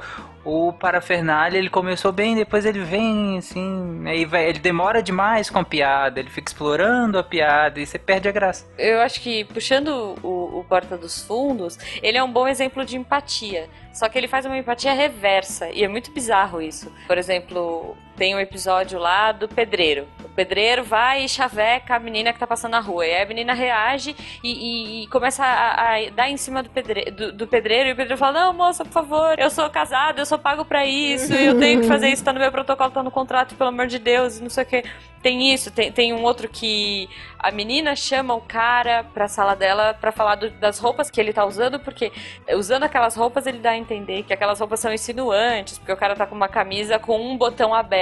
E as pessoas vão entender que ele tá querendo subir de cargo usando o corpo dele e, tudo mais. Então, assim, eu acho que tirar o, o contexto inverter as coisas faz com que você crie uma empatia e é muito bacana. Algumas coisas eu acho positivas no Porta dos Fundos. É, é porque é uma situação tão irreal, tão fora do nosso contexto, e aí junta com as expressões corporais, com a fala, com o time, e a situação que não é Exato. comum, e a gente. Nossa, que legal. É, mas é uma coisa reversa que te faz pensar. Assim, é uma crítica e que te faz pensar. É engraçado, enfim, o texto é bom, é engraçado, e te faz pensar. Se fosse uma situação inversa, se fosse um cara dando uma bronca na menina porque a menina tá de decote, não é tão engraçado. Não, não é engraçado, Dani. Então, exato, não é nem um pouco engraçado. Mas é até científico isso, a gente ri mesmo das coisas que acontecem diferentes do que a gente espera, entendeu? Tem até nome pra isso, é a incongruência, é uma das três teorias do riso. A gente ri toda vez que você tá esperando um resultado e ele vem diferente, você vai rir, né? Normalmente, lógico, né? Chegando à conclusão aqui, depois de tudo que a gente conversou, de que contexto ainda é tudo, né? Não, sem dúvida. A Porta dos Fundos, ainda nesse sentido que a Jujuba tá colocando, não só tem isso da incongruência que a Dani comentou, mas também que uma boa parte dos vídeos, eles acabam. É, tem a risada, tem a parte engraçada, mas tem a parte também da- própria crítica social muito explícita, ah, que torna aquilo ainda mais engraçado, porque é, é uma crítica bem feita. Eu não sei quanto a vocês, mas é até a, a satisfação de ver. E ainda, quanto a, a eles, eles fizeram parte de um movimento que acabou sendo bem pequeno no Brasil, infelizmente, mas que era de divulgação dos Objetivos de Desenvolvimento Sustentável. Eles fizeram dois vídeos sobre os ODS no final do ano passado, um sobre preconceito e outro sobre o empoderamento feminino, né? O do empoderamento era no, no tribunal e o que eu achei fantástico foi justamente sobre preconceito racial, que era de uma família num colégio pedindo para que um aluno isso, ó, manter o aluno negro, porque aquele era o aluno negro amigo da filha deles. Eles precisavam daquilo para ser aceitos, eles precisavam daquele aluno negro que era muito difícil, eles não, não conseguiam achar outro. Precisava ter aquele um aluno negro no meio da escola. É, a gente teve que rodar por seis escolas até encontrar essa escola, porque ela tinha um aluno negro, pra poder contar pros meus amigos: não, eu sou pra frente, minha filha até estuda numa escola que tem um Isso. negro. Eu dou dinheiro pro pai dele, eu sei que ele deve ter a família desestruturada. Não, ele tem uma família boa, eles vão pra um outro colégio. Não, não, vamos. Sabe? É, é muito louco. Tá vendo? Aí é quando as pessoas falam que, por exemplo, quando você explora a minoria, você tem maneiras. É uma exploração de um preconceito? É. É uma exploração de uma minoria, de certo modo, mas subvertendo isso. É, no final abre a discussão, tem a mensagem sobre preconceito racial, etc. Porque hoje é muito bonito, ah, é, é que muita gente fala, ah, não, eu não tenho preconceito. Minha filha até estuda num colégio que tem um negro, de 5 mil alunos, tem um, sabe? É, pô, é, como é que é o nome dele? Ah, sei lá, é aquele do cabeludinho. É aquele do cabelo ruim, né? Igual a imagem que eu vi no Facebook esses dias. É, o cabelo já te bateu, ele já te xingou, então por que, que ele é ruim? Ele não é ruim com você. Tem um documentário do. Ai, gente, como é que é o nome do ator que faz a zebra do Madagascar?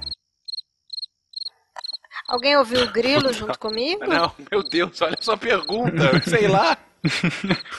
O Chris. Chris Rock. Chris Rock. É, tem um documentário no Netflix do Chris Rock que justamente ele vai atrás desse tal de cabelo ruim. Acho que a comédia que abre pra uma discussão maior, pra mim, ela, ela é muito válida. É, se ela te faz rir e pensar, é. é- Exato, porque não é um humor que tá denegrindo nada ou que tá Não, perfeito. agredindo gratuitamente, ele tá te fazendo pensar. Mas, ô Jujuba, você estava falando em relação a isso.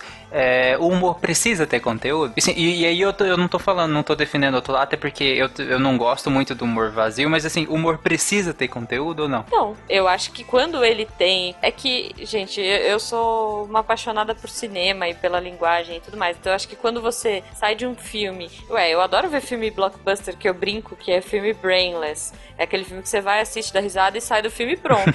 Mas eu também adoro ir pra um filme que me faz sair refletindo sobre aquilo, sabe? E que me faz pensar sobre algum assunto ou sobre algum ponto de vista ou o que quer que seja. Porque tem uma, a comédia que tá em na moda agora. Na moda não, mas uma comédia muito falada ultimamente é o Master of None do Netflix, né? Ah, esse eu não vi. Que é, é super simples, ela é bem singela. Exatamente. São situações tão bestinhas se a gente for parar pra pensar, mas gera o riso. Mas não é um riso histérico, né? Não, aquele não riso, é. aquele de canto de boca, mas que ao mesmo tempo você entende. É, concordo contigo. Não, ao mesmo tempo, a gente tá. Enfim, eu vi ontem, eh, não vou dar spoiler, mas também até quando for lançado, enfim, o Deadpool. O Deadpool é, é um filme que tem uma comédia escrachada, que é, enfim, questão só corporal de fato, que assim, é escatológico em algumas partes, né?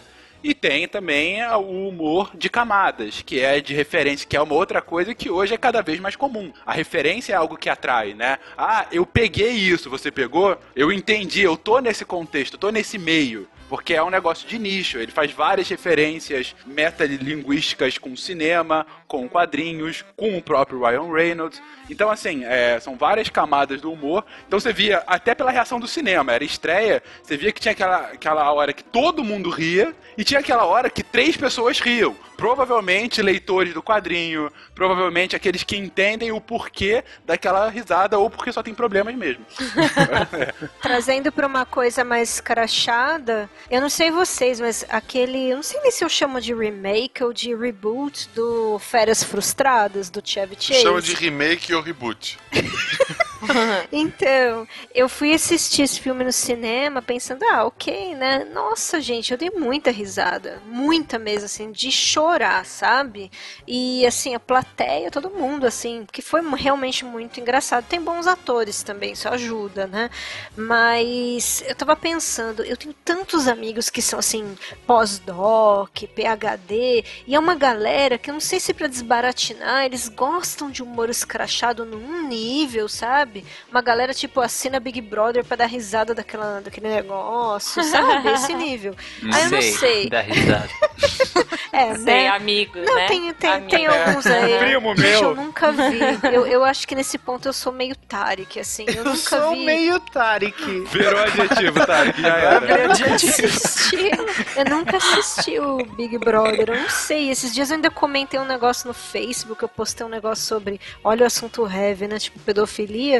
E eu não sabia que aquele vídeo tinha qualquer referência ao Big Brother. Aí veio uma enxurrada de gente comentar, não, esse cara era um participante e tal, af, né?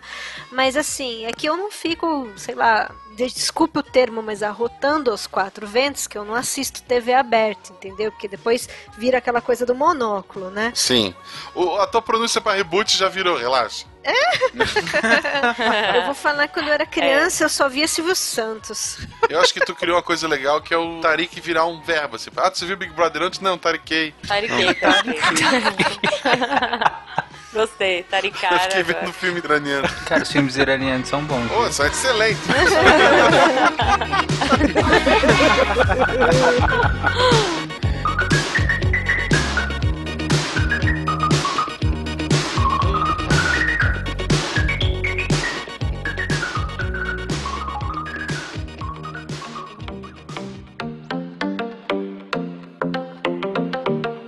Finalizando aqui, a gente parte para o melhor e o pior, né, do humor.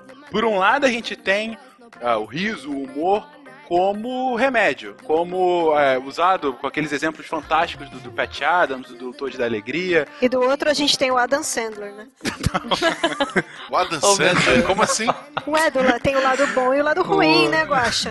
Sacaneou, Ah, né? que Para, o Adam. Sandler tem, tem, sei lá, alguns filmes bons. Há 10 anos atrás. Ah, isso, isso. Todos são mais, muito antigos, mas eram É, bons. exatamente. Mas, Tarek, acho que essa questão de riso como terapia. Sim. Sim, isso é muito importante, porque principalmente para pacientes com doenças crônicas e que ficam muito tempo em hospitais que Aliás, a- a- ter hospitais não é uma coisa relativamente ah, muito antiga, é uma coisa relativamente nova. Esse ter esse ambiente em que você fica, entre aspas, enclausurado, em que você vai pra lá pra ser curado, né?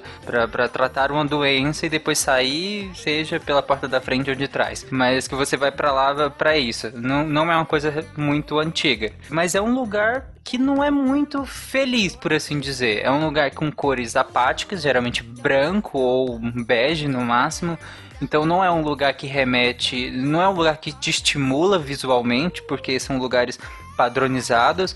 E não é um lugar de felicidade propriamente dita. Pessoas só vão quando acontecem coisas ruins, que são doenças.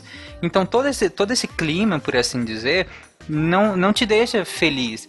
E a tristeza e o estresse, esses prejudicam muito a, não só a cura de doenças, mas podem gerar doenças também. O estresse, por exemplo, da vida urbana gera muitas doenças. Você tem, por exemplo, em momentos de estresse, você libera cortisol, que deprime o seu sistema imunológico. Então você fica mais suscetível a, a algumas infecções. E o riso seria a ponta oposta disso, né? Seria um momento de prazer, um momento, de, às vezes, com você mesmo ou com outras pessoas, que liberam muitos neurotransmissores que são benéficos, não só fisiologicamente, mas eh, psicologicamente são muito benéficos. Psicologicamente é muito benéfico você compartilhar esse momento com outras pessoas e rir, e rir com, com, com as outras pessoas. Além da estimulação fisiológica, tô falando já num campo psicológico. Então é muito importante sim pessoas que estão em tratamento ter esse, esse tratamento do riso, por assim dizer, né? Que é para elas justamente ver esse outro lado. do- Elas não precisam ver essa vida monocromática só focado na doença dela. Ela pode extravasar isso, entendeu? E aí tem os médicos, né, que vão médicos e, e outras Sim. profissões também que vão aos hospitais e, e centros de tratamento também com, com brincadeiras. Crianças com câncer, por exemplo, crianças com outras patologias que precisam ficar internadas.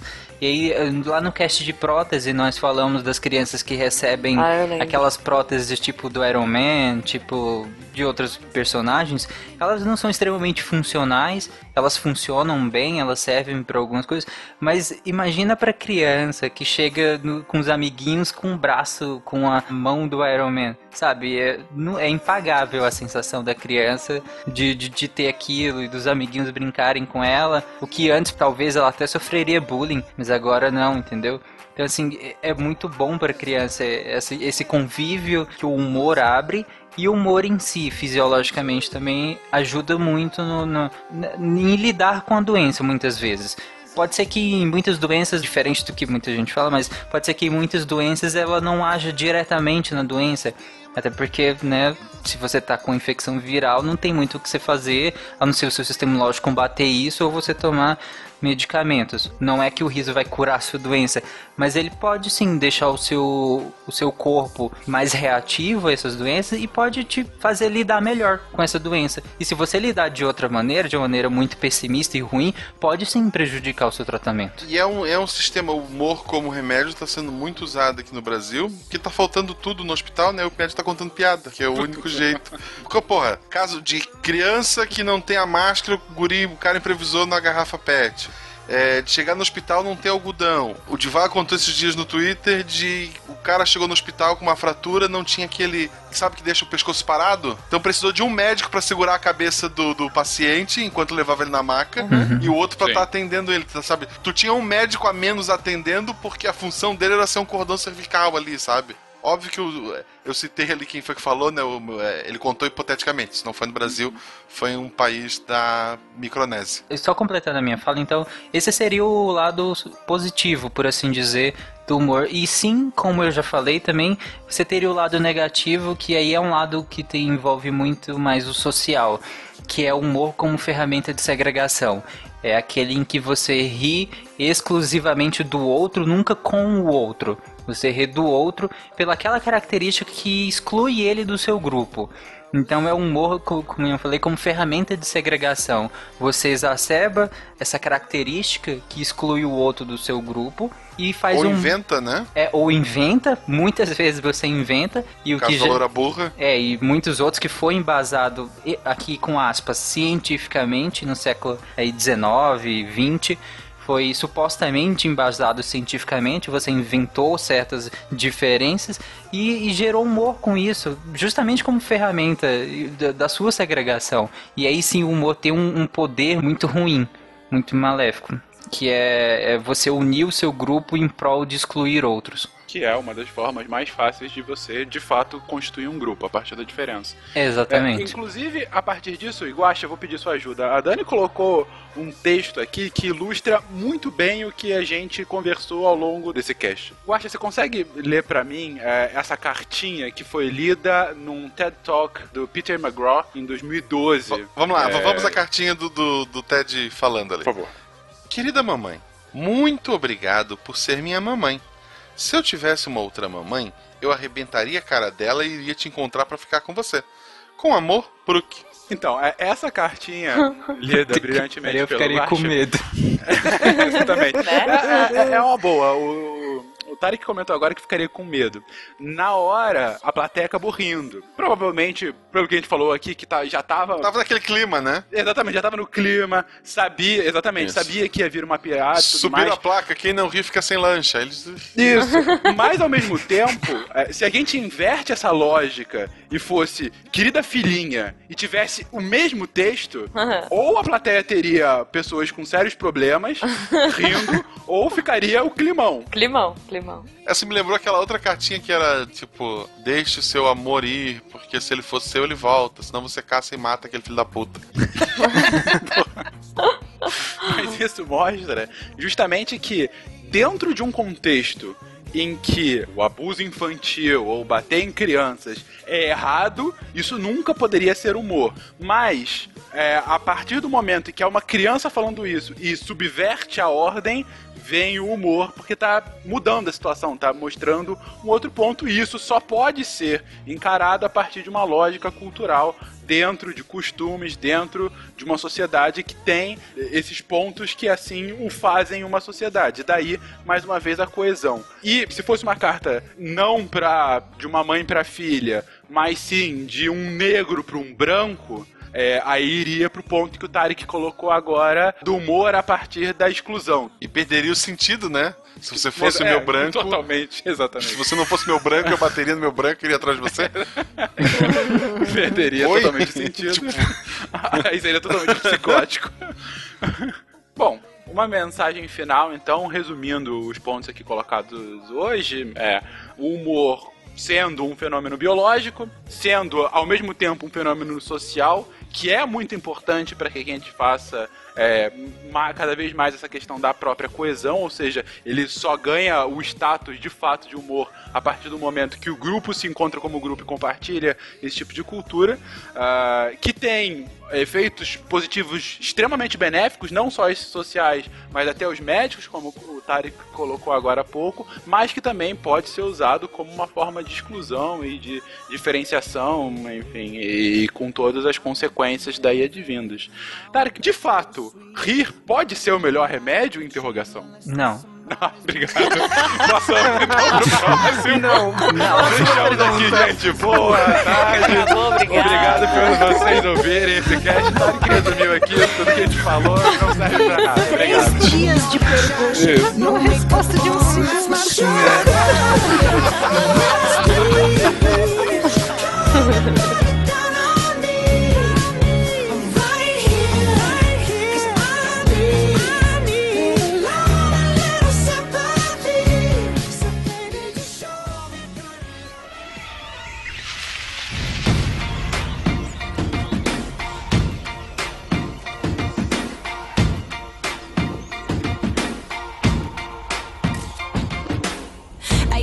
You have new mail.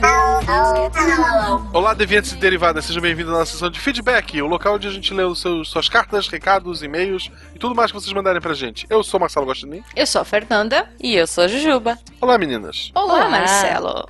Tudo bem? Tudo ótimo, melhor agora. Ah, então tá bom. E aí, Guaxa, o que, que você manda essa semana? Nem, nem falou a sua frase de, de impacto? Você mudou aí? É, eu tô tentando, eu ia botar deviantes e deviantas, mas tinha gente que podia se ofender, aí eu botei deviantes e derivadas. É, acho que ficou mais bonitinho derivados. Aham. É. é.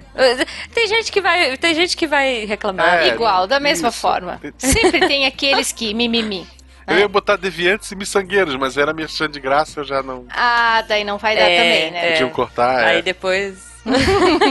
aí ia ficar, olá, deviantes e cri, É. cri, cri. Jujuba, diga pra gente qual é o site pra encontrar o SciCast. Sim, você entra em deviante.com.br. Lá você encontra só o podcast do, do SciCast? Não, você vai encontrar o SciCast, você vai encontrar o Missangas, Catim! você vai encontrar o Meia Lua e uma porrada de matérias porrada. e artigos e coisas legais. É, uma- não pode falar Porrada, uma porrada? excelente. E um Eu monte, sei, eu um falo monte, assim. um monte. Tá bom, e um monte de matérias legais e textos bacanas, críticas de filmes que a gente vai, enfim. E é isso aí. E opinem, leiam lá, vejam as coisas que você gosta, os colunistas que você gosta e, e vai na fé, que tem muita coisa pra ver. Todo dia tem texto novo, toda hora Sim. tem texto novo. E é só chegar lá pra dar uma conferida. É isso Outra aí. maneira muito importante que você pode estar seguindo no Twitter o Deviante, ter no arroba portal Deviante. Todo o texto novo que sai relativo ao portal Deviante, a gente posta ali, os podcasts a gente posta ali, te avisa na hora. Então esteja sempre avisado quando sai um texto novo. É mais legal do que assinar feed, gente. É pelo Twitter do portal é, É. Deviante. Já tá lá, tá É. tua timeline. Pode dar RT, pode já comentar lá no Twitter mesmo, interagir com a gente. Uhum. Ah, tem... É, você pode não ler e comentar. né? Isso, Enfim. que é o, que é o padrão da internet, né? Isso, exato. E essa semana a gente teve muito comentário, né, gente? Foi. Foi. O, o Twitter estava mu- muito movimentado esta semana. Tava, Desde sexta-feira, né?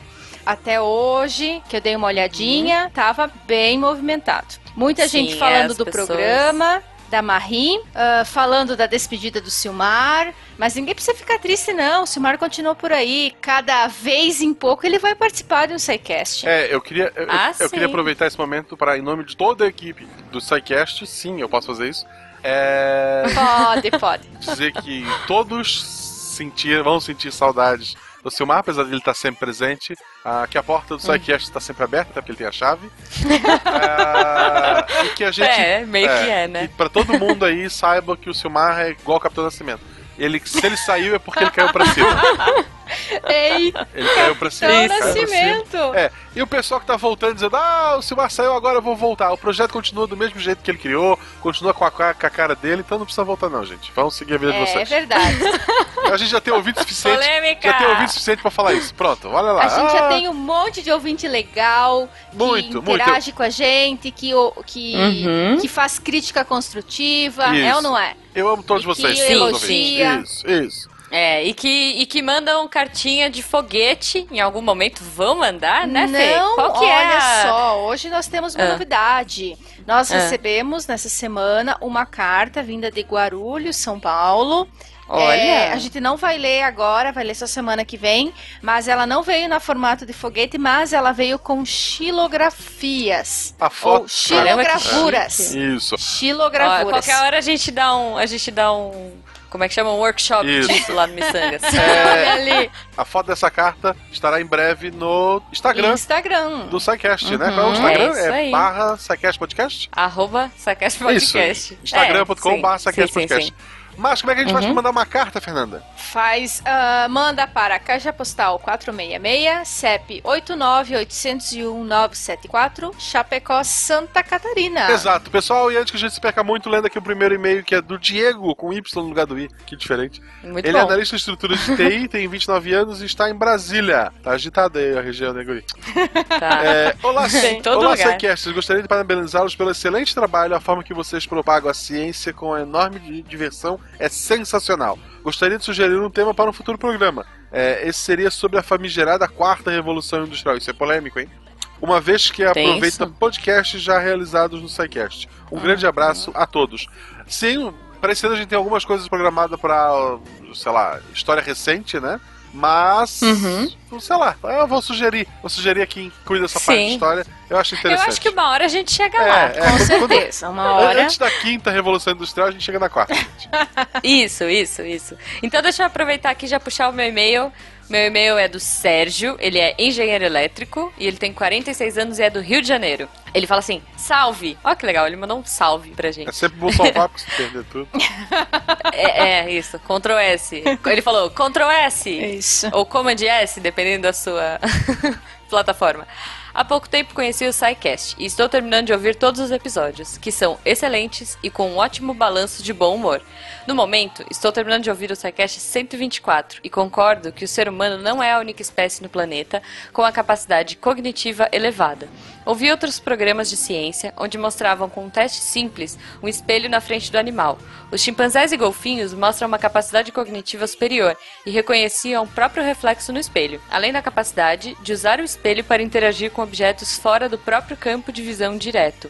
Outro programa realizaram comparações entre os sons de vários idiomas humanos e os sons emitidos pelos golfinhos, e os vários idiomas humanos têm os mesmos padrões de repetições fonéticos, e os sons emitidos pelos golfinhos teriam o mesmo padrão de repetição. É tipo, agora a gente pode falar baleiês e de repente golfinhês, né?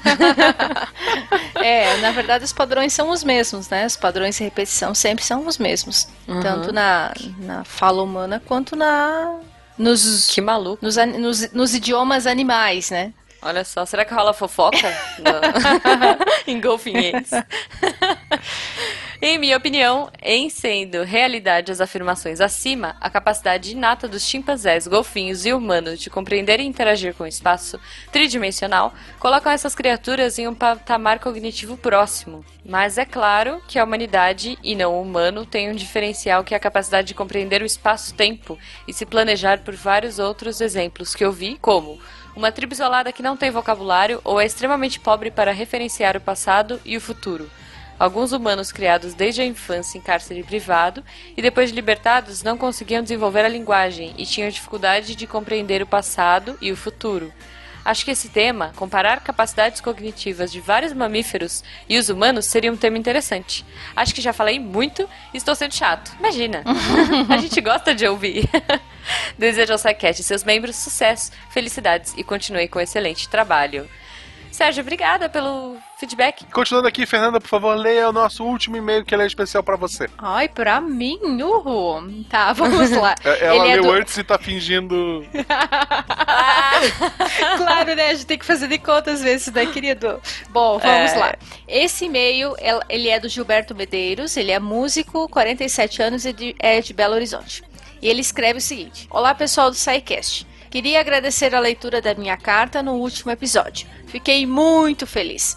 Quando escrevi inicialmente, nem pensei que ela seria lida toda. Fiquei emocionado por poder aparecer em um episódio de vocês. Super honrado. Fernanda, agradeço a paciência e desculpe os garranchos. Estou melhorando mesmo, mas achei linda a leitura. Você tem uma doce voz que me deixou muito bem o dia em que ouvi o cast. Olha, eu é que agradeço, Gilberto. Oh, olha só. E agora ele ficou feliz que apareceu em um, agora, ele apareceu em dois. um. É. A gente realmente agradece muito a sua carta, ela está aqui guardada, a foto dela foi lá pro Instagram. Mais uma vez, muitíssimo obrigado. Eu espero receber mais uma carta sua daqui a algum tempo, com uma letra melhor, é claro, né? Porque você falou que tá melhorando, né? Então. E, e espero receber outra carta sua daqui a algum tempo pra ver se você tá melhorando mesmo na letra, né? Um forte abraço e um beijo no coração, porque a gente gostou muito da tua carta. Manda de novo. A Fê, a Fê lê de novo, a gente ah, promete. sim, então tá bom. Até porque a carta chega em Chapecó, né? Tem, É, é, é, a não ser que ela tire foto e a gente Não, lê. mas eu posso tirar foto e mandar pra vocês também, muito escanear trampo. a Não, carta. mas ele gostou. Você tem uma voz doce, Fê. Ele gostou da sua É, voz. Muito obrigada, Gilberto. E galera, até semana que vem. Pessoal, até semana que vem, que a semana de vocês seja tão doce quanto a voz da Fernanda. Ah, meu Deus! Oh. Tomara, né? Então tá bom, pessoal. Até mais e tchau, tchau. Tchau.